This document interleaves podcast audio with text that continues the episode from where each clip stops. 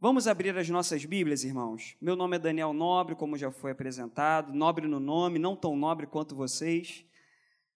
Mas eu quero compartilhar aqui Êxodo capítulo 23.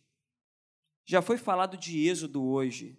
A nossa irmã Sara falou de Êxodo e eu tive a rica oportunidade de encontrá-los antes do culto começar, dois minutinhos antes. Encontrei, a Sara estava lendo no celular, olhando as anotações dela, e aí ela compartilhou as anotações em Êxodo, a mensagem que Deus tinha colocado no meu coração falar sobre esse homem de Deus. E abrindo um parênteses, há um ano atrás, pastor Paulo Brito foi pregar lá na Praça Seca e ele levou a Sara com seu esposo. E aí eu me lembro que o Dar, Dar, Darlan, Dayan, eu me lembro que ele estava com brilho nos olhos, ele freco, não sei se o senhor vai lembrar, a gente, nós andamos ali, o senhor apresentou o castelinho, e eu fui junto, ele estava com brilho nos olhos, e um ano se passou. E aí você vê que aquele casal que chegou há um ano conhecendo a igreja, pastor Paulo levou eles ali na Praça Seca, você já vê frutificando, ela trazendo para a palavra, ele conduzindo louvor. Isso é dar frutos, irmãos. Isso é dar fruto. E o mesmo brilho nos olhos que ele estava conhecendo ainda a Maranata.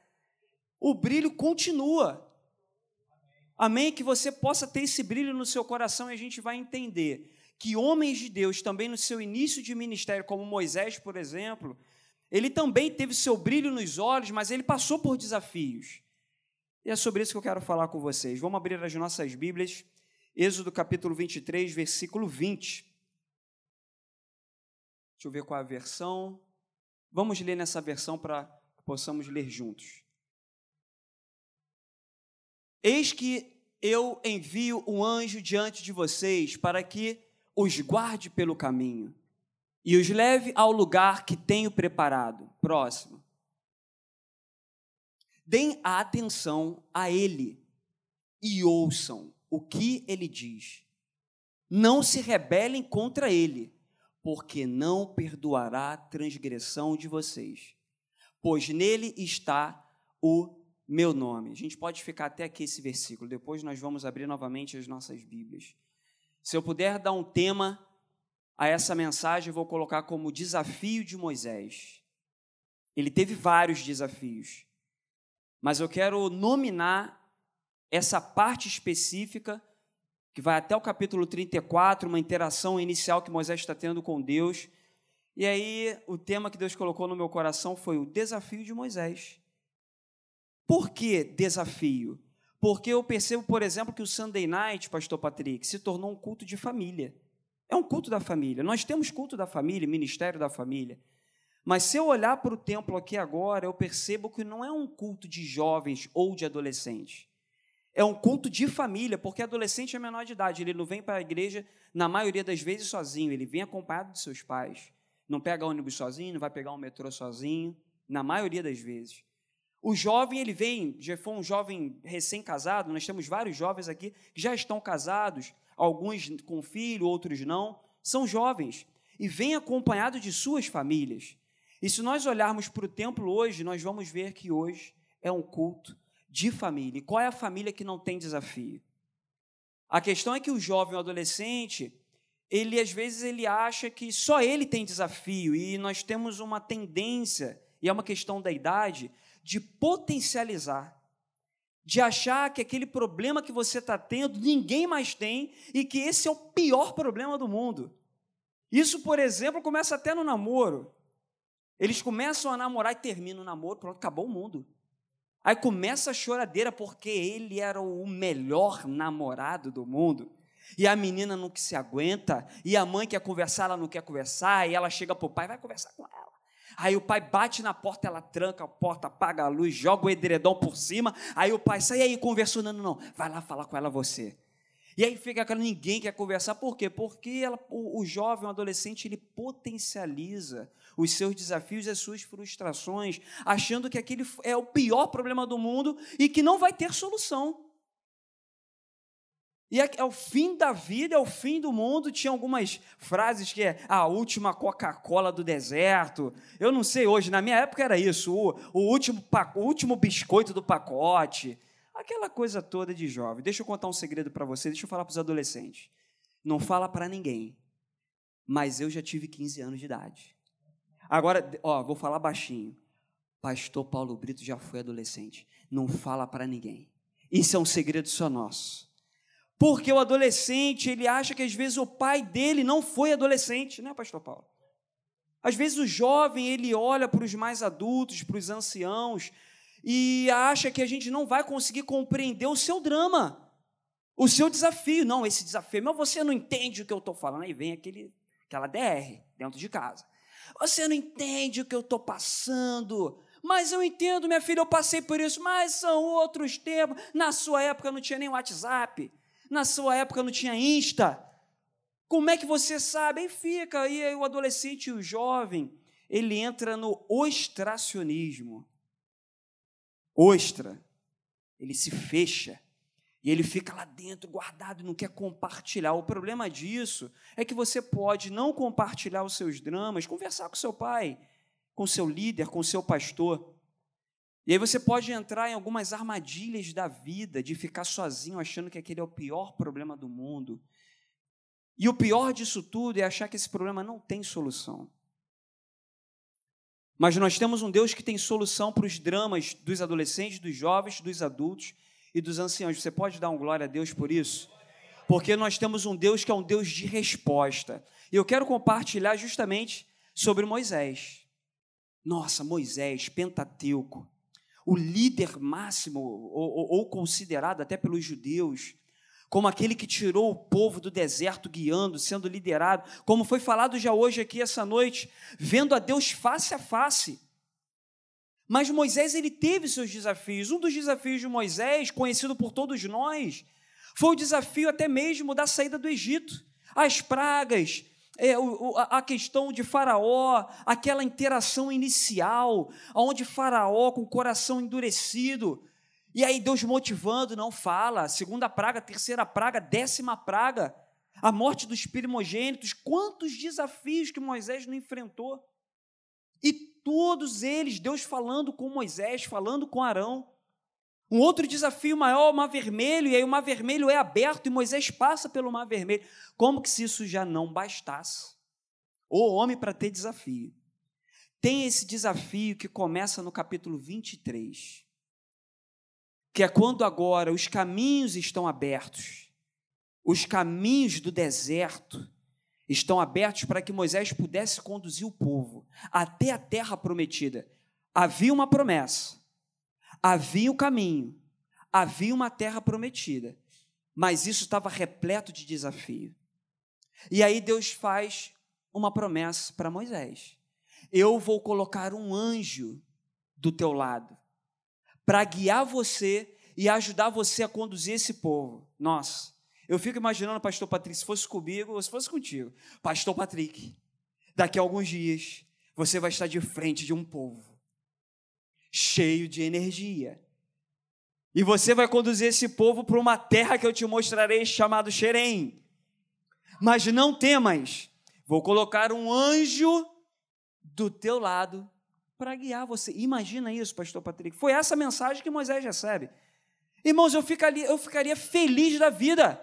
Falei, caramba, vai ter a liderança comigo, a liderança das igrejas, as equipes, tudo organizado, como que se isso não bastasse. Deus já falou: vai um anjo. Meu Deus, eis-me aqui.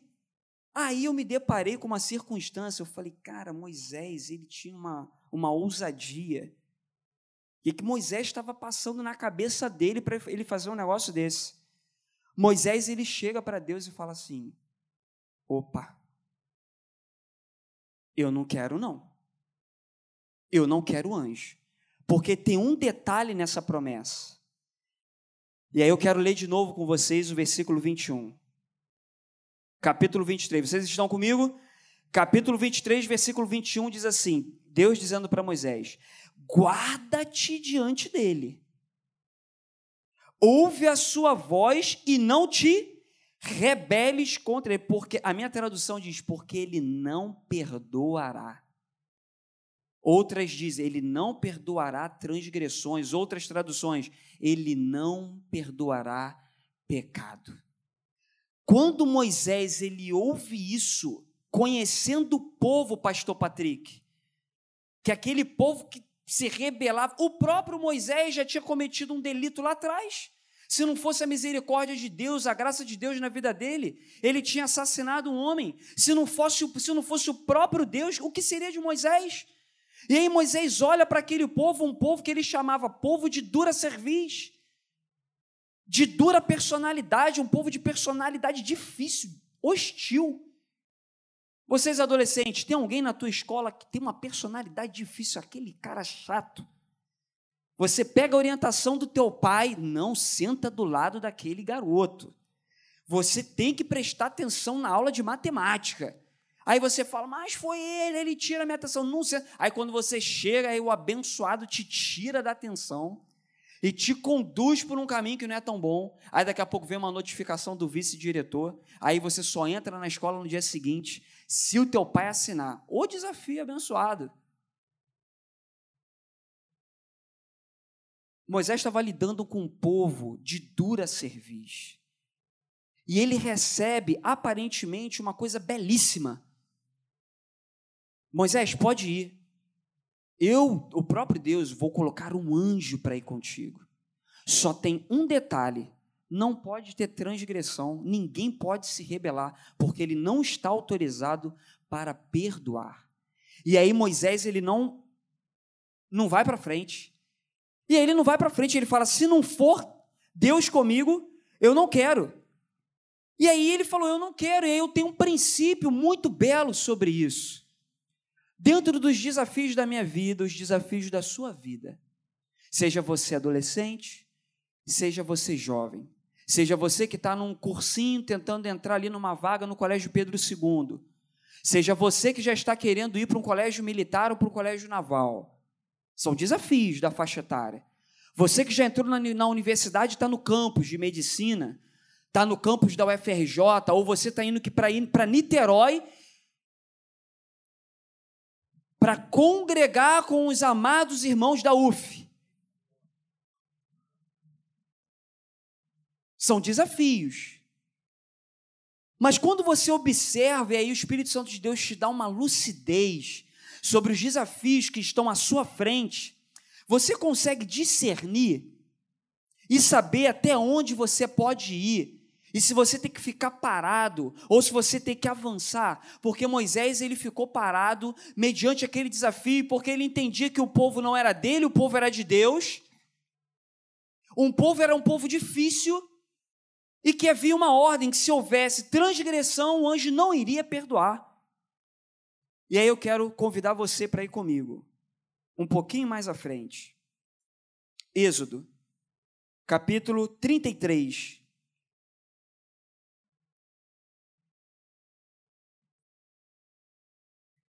Êxodo 33, versículo 12 em diante. Na minha versão diz assim: Disse Moisés ao Senhor: Tu me dizes, faze subir este povo, porém não me deste saber quem hás de enviar comigo? Contudo disseste, conheço-te pelo teu nome, também achaste graça aos meus olhos. Agora, pois, se achei graça aos teus olhos, rogo-te que me faças saber neste momento o teu caminho, para que eu te conheça. E ache graça aos teus olhos e considera que esta nação é o teu povo. Respondeu-lhe: A minha presença irá contigo e eu te darei descanso. Então lhe disse Moisés: Se a tua presença não vai comigo, não nos faça subir deste lugar. E aí Moisés ele entende que pode ter anjo do lado, pode ter um caminho preparado num deserto, pode ter um direcionamento de um futuro próspero, mas se a presença de Deus não for com ele, ele não dá um passo sequer. E nesse momento agora lá no capítulo 33, Moisés ele faz um desafio. Eu coloquei o tema dessa mensagem, o desafio de Moisés, porque ele está diante de um desafio, porque ele devolve depois dessa interação, desse diálogo com Deus, ele faz uma devolutiva. Ele fala assim: eu vou traduzir. Permita-me as minhas palavras. Moisés ele fala: Deus, eu entendo que o povo é teu. Eu entendo que tem uma terra prometida, eu entendo que tem um caminho preparado em meio a um lugar hostil que é o deserto. Eu, nós estamos diante aqui da península do Sinai, mas Senhor, eu não tenho condições, porque se nós cometermos transgressões, nós seremos mortos ou quem sabe seremos duramente punidos, porque o anjo que o Senhor colocou, ele não tem autorização para perdoar. Ora, nós está, Moisés estava falando com Deus que era maior do que aquele anjo, o Deus mais tremendo e poderoso que destruiu os amorreus, os jebuseus, todos os inimigos de Israel. Deus ele estava destruindo. Mas tinha um princípio que a intimidade que Moisés estava tendo com Deus o levou a fazer essas considerações. E eu quero fazer uma pergunta para vocês essa noite: será que o teu nível de intimidade, será que o teu nível de profundidade com Deus está te levando a você entender e a clarear os teus olhos, e você entender que, embora haja uma promessa feita talvez aos teus pais, quem sabe haja uma promessa, resposta de oração da igreja, quem sabe haja uma promessa e um direcionamento, porque os teus estudos estão te levando a um caminho de prosperidade. Mas será que a tua intimidade, teu nível de relacionamento com Deus está te fazendo abrir os olhos espirituais e entender que, por mais que esteja aparentemente tudo muito claro, mas que você não pode dar um passo se a presença do Senhor for contigo. Ah, Daniel, mas eu sinto aqui os anjos do Senhor estão ao redor. Mas a presença do Senhor é algo que carrega consigo, é algo que carrega um elemento muito precioso que se chama perdão. Moisés estava com um povo que era um povo de dura serviço, um povo que cometia pecados. E o anjo não estava autorizado a perdoar pecados. E Moisés ele vira para Deus e fala: Eu quero que a tua presença vá comigo, mas sabe por quê? Porque a intimidade de Moisés com Deus fez com que ele entendesse que ele estava lidando com Deus perdoador, e que se fosse a própria presença de Deus com ele, por mais que o povo de Israel cometesse delitos, se eles se arrependessem e pedissem perdão pelos seus pecados, aquele Deus grande, o Yahvé, o Jeová, iria perdoar as transgressões, coisa que aquele anjo não estava autorizado aquele Deus amoroso, embora no Antigo Testamento, mas a graça sempre foi depositada através da Bíblia, através dos séculos, e aquele povo era um povo difícil, mas Moisés ele entendeu pela sua profundidade com Deus, que se a presença de Deus fosse com ele, por mais que ele cometesse alguma transgressão, por mais que o povo até mesmo se rebelasse, mas se eles se humilhassem, com o coração sincero, Deus é detentor do perdão, Ele é detentor do amor. E aí eu quero falar para você, jovem, adolescente, pai. Eu não sei qual é o desafio da sua vida, principalmente os pais. Eu também quero falar com vocês. Eu sou pai, meu filho tem 10 anos de idade. Se você não é pai, você é filho. Sim ou não? Eu me lembro que na época da inflação, hiperinflação, você entrava no supermercado, os produtos estavam sendo etiquetados e você corria, o vizinho te avisava: olha, o leite está mais barato, o feijão. Quem viveu essa época aqui da hiperinflação? Entrava no mercado, corria. Você ia, quando você chegava para pagar, o preço já era outro. Hiperinflação. Mil por cento de inflação. Hoje a gente fica desesperado com 10% de inflação. Jovens que estão estudando economia, finanças, matemática, mil por cento de inflação. E aí os pais tinham desafios, eles tinham seu orçamento contado. Chegava na beira do, do, do caixa, tinha que devolver, não dá para pagar, e devolvisse compras e mercadorias. Nessa época, meu pai ele perdeu um emprego, ele trabalhava numa firma inglesa, Thomas Thompson, uma, uma empresa muito boa, eu me lembro daquela época. E aí eu me lembro que meu pai chegou um dia, salários congelados, pastor Patrick.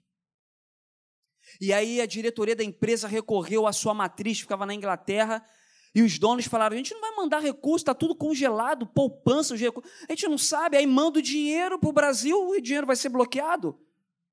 E aí a empresa começou a mandar os funcionários embora, e numa dessas levas, o meu pai foi desligado com três filhos pequenos.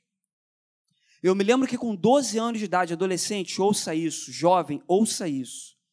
Eu me lembro que com 12 anos de idade, tinha um banco no Rio de Janeiro, que era o Banerj, Banco do Estado do Rio de Janeiro. Banerj. Era bag, ó, já, o pessoal vai me chamar a atenção, era bag. Os mais antigos ou os mais experientes, bag. Que era Banco do Estado da Guanabara. Depois foi Banerj. E aí eu me lembro que tinha uma irmã que trabalhava naquele banco. E ela virou para minha mãe e ela falou assim: Irmã Sônia, a senhora faz uns bolos e uns doces e uns salgados muito bons. Eu vou pedir autorização para a senhora entrar, porque a gente fica com muita fome. Tá muita, a gente está atendendo muita gente, muita, muitas pessoas querendo consultar suas poupanças, poupanças bloqueadas, e aí no final do dia nós ficamos com muitas, muita fome. Mas tem um detalhe: não pode entrar depois das quatro horas, não pode entrar nenhum adulto numa agência bancária. Mas o Daniel é magrinho. Daniel sou eu, tá? O Daniel é magrinho, sempre fui magrinho. O Daniel é magrinho, ele é criança. Tem a Viviane, que é minha irmã, minha irmã estava com 13.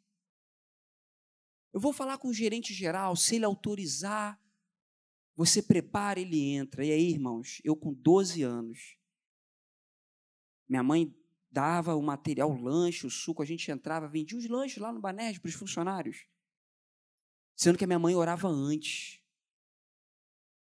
Ela orava antes, ela falava assim: Senhor, se não for a tua mão na vida do Daniel, se não for a tua mão na vida da Viviane, se o Senhor não guardar eles ali, as pessoas podem agir de má fé, aquela coisa de comércio, ainda mais com criança. E muitas, vezes eu me lembro que o dinheiro que tinha era o dinheiro para comprar o material, e se não vendesse, não entrava dinheiro dentro de casa. E aí minha mãe orava, e quando chegava em casa, a gente entregava os valores para minha mãe, ela falava: "Não, não, vamos agradecer, vamos separar o dízimo, irmãos". Antes de mais nada, minha mãe ela, e meu pai, eles separavam e a gente orava. Dez anos depois, irmãos, eu comentei aqui da Sara com o Dayan. Um ano depois, eles estão aqui frutificando. Irmãos, dez anos depois, o banco já tinha sido vendido, o Banerj, quem comprou foi o Banco Itaú. A vida passou, eu dedicando a minha vida na obra do Senhor. Eu fiz um processo seletivo, eu fui chamado para uma empresa, e aí eu fui para São Paulo, eu fiquei três meses em São Paulo. No final do processo seletivo foi revelado qual era a empresa, irmãos. Era uma grande instituição financeira, não tinham falado o nome, um negócio meio doido. Eu mais doido ainda de entrar no processo sem saber qual era a empresa que ia contratar. Qual era a empresa? Não estou fazendo propaganda, isso é testemunho, até porque eu nem estou mais lá. Era o Banco Itaú.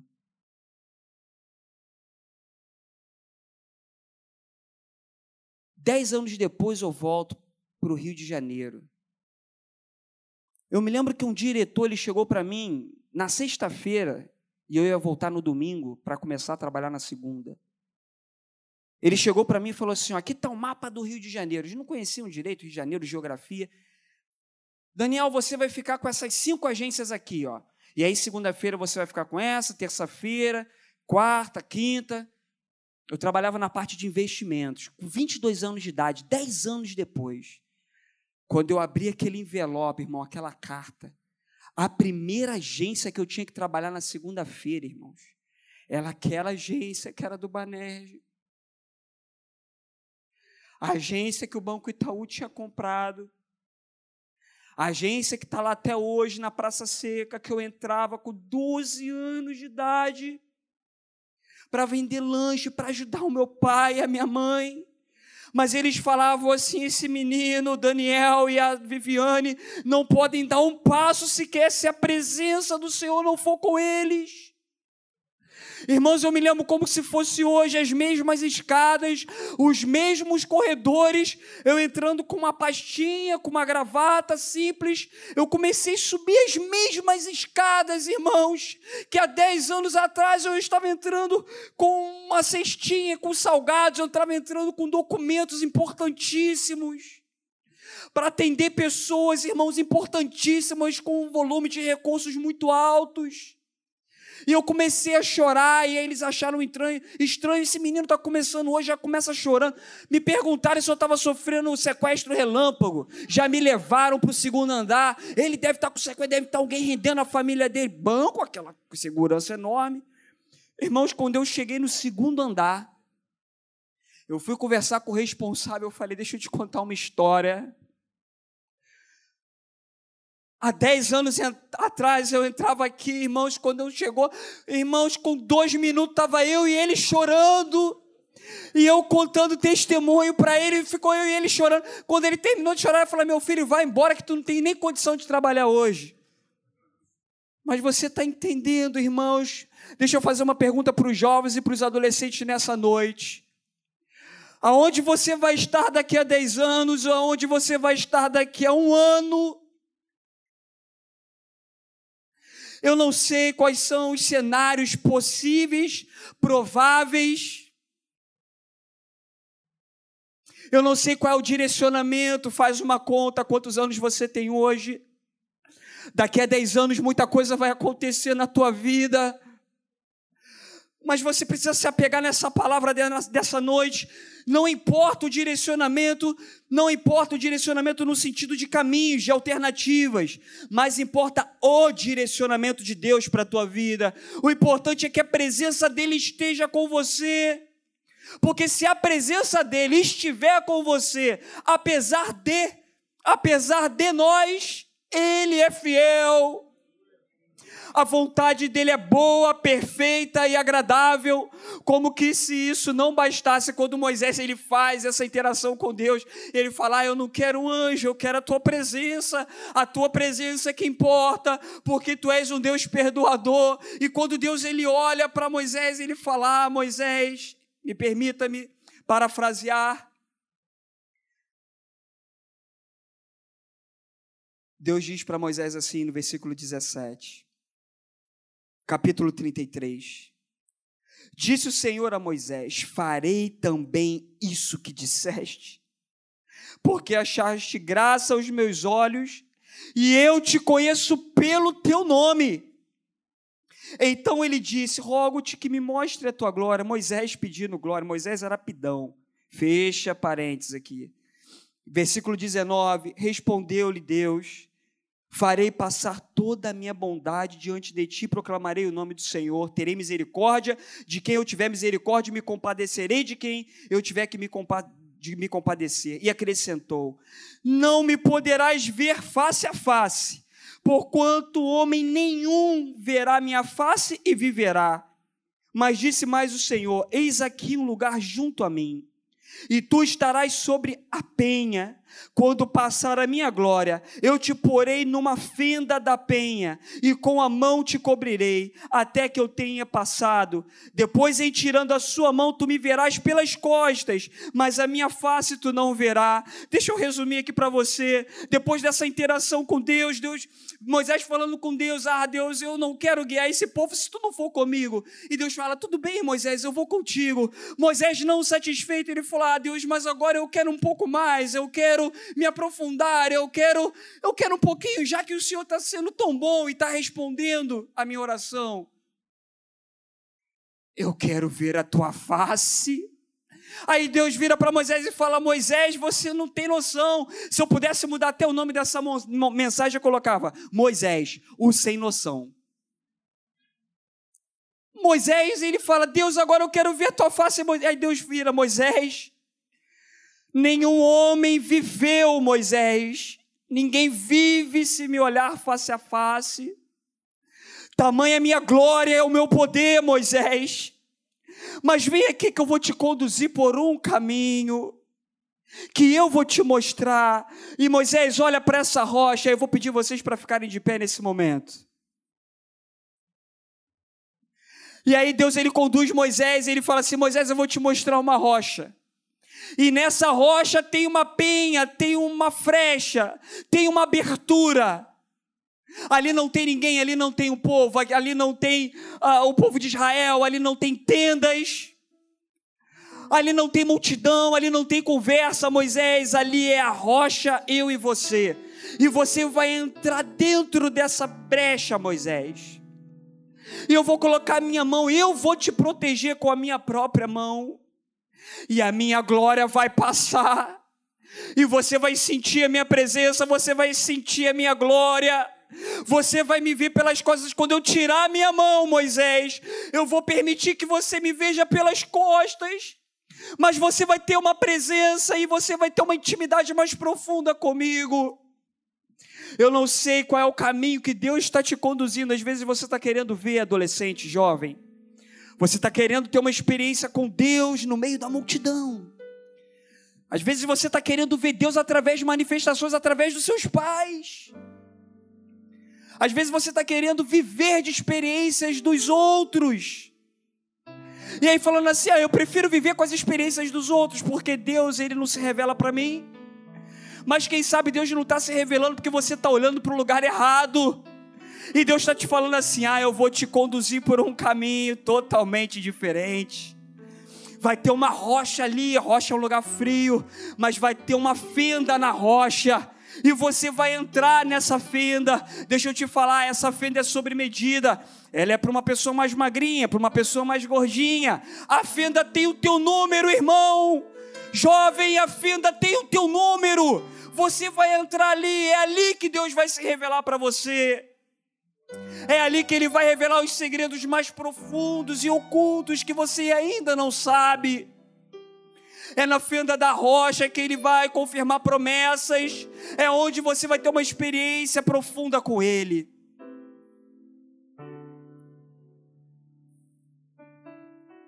Posso orar, pastor?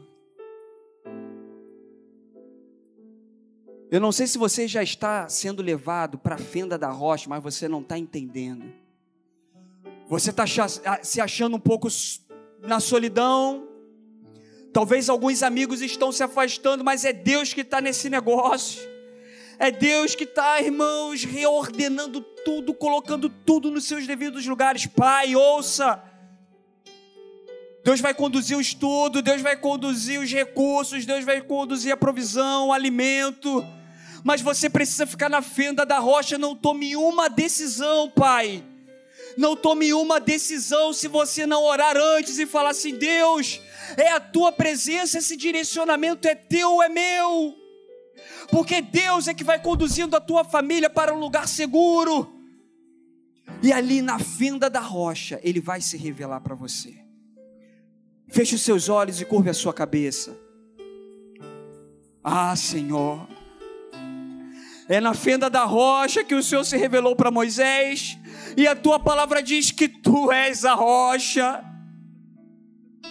Senhor, nessa oração eu me lembro ali, Pai, quando o Senhor estava falando com Pedro. Ah, Pedro, tu és Petros, tu és um fragmento de pedra, mas eu aqui, a, a rocha, eu sou a rocha, tu és a nossa rocha, Senhor, mas é uma rocha habitável, onde nós podemos descansar, Senhor, no teu seio Senhor, assim como aquela rocha naquela fenda, o Senhor foi transpassado ali na cruz, ferido, aberto, fendas abertas. A rocha continuou sendo aberta ali na cruz, mas tinha um propósito. Senhor, toma os adolescentes e os jovens da tua casa. Senhor, esses dois retiros que estão às portas retiro dos jovens, retiro dos adolescentes, aquele alto preço na cruz, a tua carne transpassada, as fendas abertas na rocha. Senhor, que o teu sangue derramado produza fruto, Senhor, nesses adolescentes e nesses jovens, que eles frutifiquem em ti, Senhor. E que esses frutos sejam frutos de arrependimento. É o que nós te pedimos nessa noite, Senhor e já agradecidos pela tua palavra. Em nome de Jesus, você pode aplaudir ao Senhor. Que Deus possa abençoar a sua vida com essa palavra, seja pai ou filho, que você possa caminhar ao encontro da fenda da rocha, porque ali o Senhor vai se revelar a você. Amém?